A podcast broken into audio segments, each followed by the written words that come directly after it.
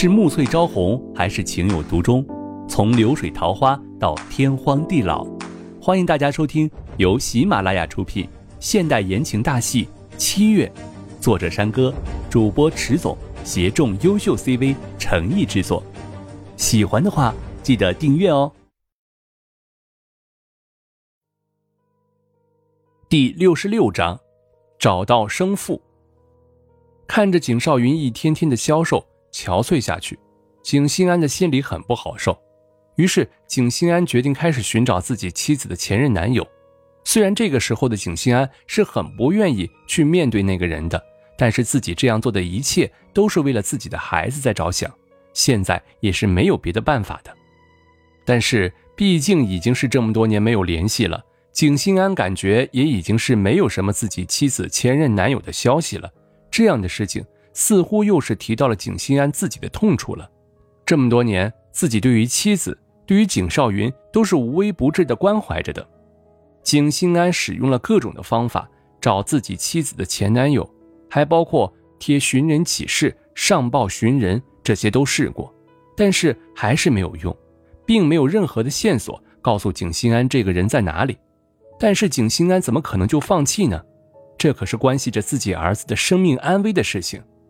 虽然景少云不是景心安的亲生儿子，但也是养育了这么多年了，一直都把景少云当做自己的亲生儿子来对待的。终于有一天，在景心安从医院里照顾完儿子出来的时候，接到了一个电话，说是见到了景心安寻人启事上面的那个人，是在一个医院里看到的。听到这个消息的时候，景心安是非常激动的。虽然最近一直这样的电话非常多，但是景心安绝不放弃任何一个希望。景心安很认真的在别人说的那家医院里面打听着那个男人的消息，最后终于打听到了他。那个男人在见到景心安的时候，也是有些不敢相信，也许是觉得自己这辈子真的再也不可能见到景心安了吧。毕竟他们以前的事情，现在谁都不想提起来了。就如同景心安觉得这辈子都不会再见到这个男人一样，景心安要不是因为儿子的事情，是无论如何都不想再来主动找这个男人的。也许是以前的事情，不想再想起来罢了。那个男人也是知道景心安不会无缘无故的来找自己的，于是看着景心安的眼睛，问着找自己来是有什么事情的吗？景心安有些紧张的起来，很多年都没有和这个男子说话了。但是这个时候并不是犹豫不决的时候了，于是景心安决定要把儿子的事情告诉这个男人了。景心安平了平自己的心情，然后把事情的所有经过告诉了那个男人。在讲到景少云已经病的情况的时候，景心安忍不住流下了伤心的泪水，字里行间都在表达着希望那个男人可以救助自己的儿子。听到了这样的事情之后，那个男人也是很震惊的。没想到自己的亲生儿子居然遇到了这样的事情，搁谁谁也受不了的。那个男人有些激动的丢下了自己手里面的东西，然后抓着景心安的肩膀问着：“到底什么情况？”景心安感觉到很无奈，但是自己说不清楚的话，怕是没有办法说动眼前的这个男人了。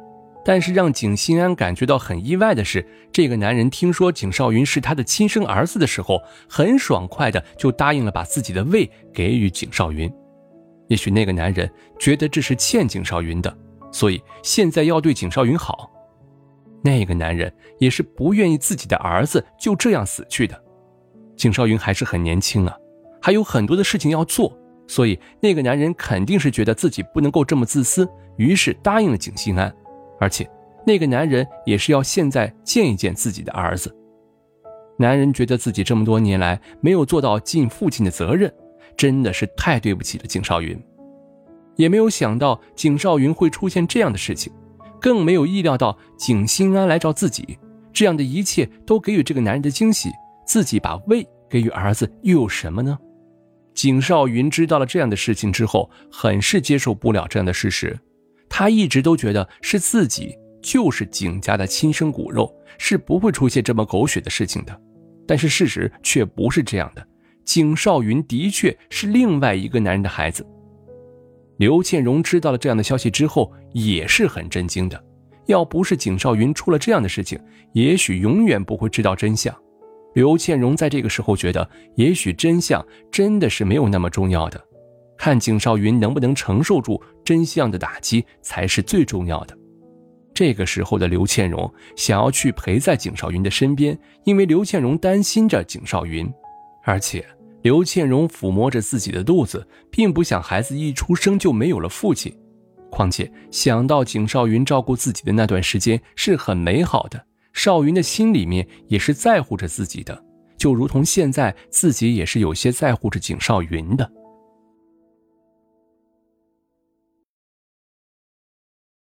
本集播讲完毕，感谢您的订阅收听，我们下集再见喽。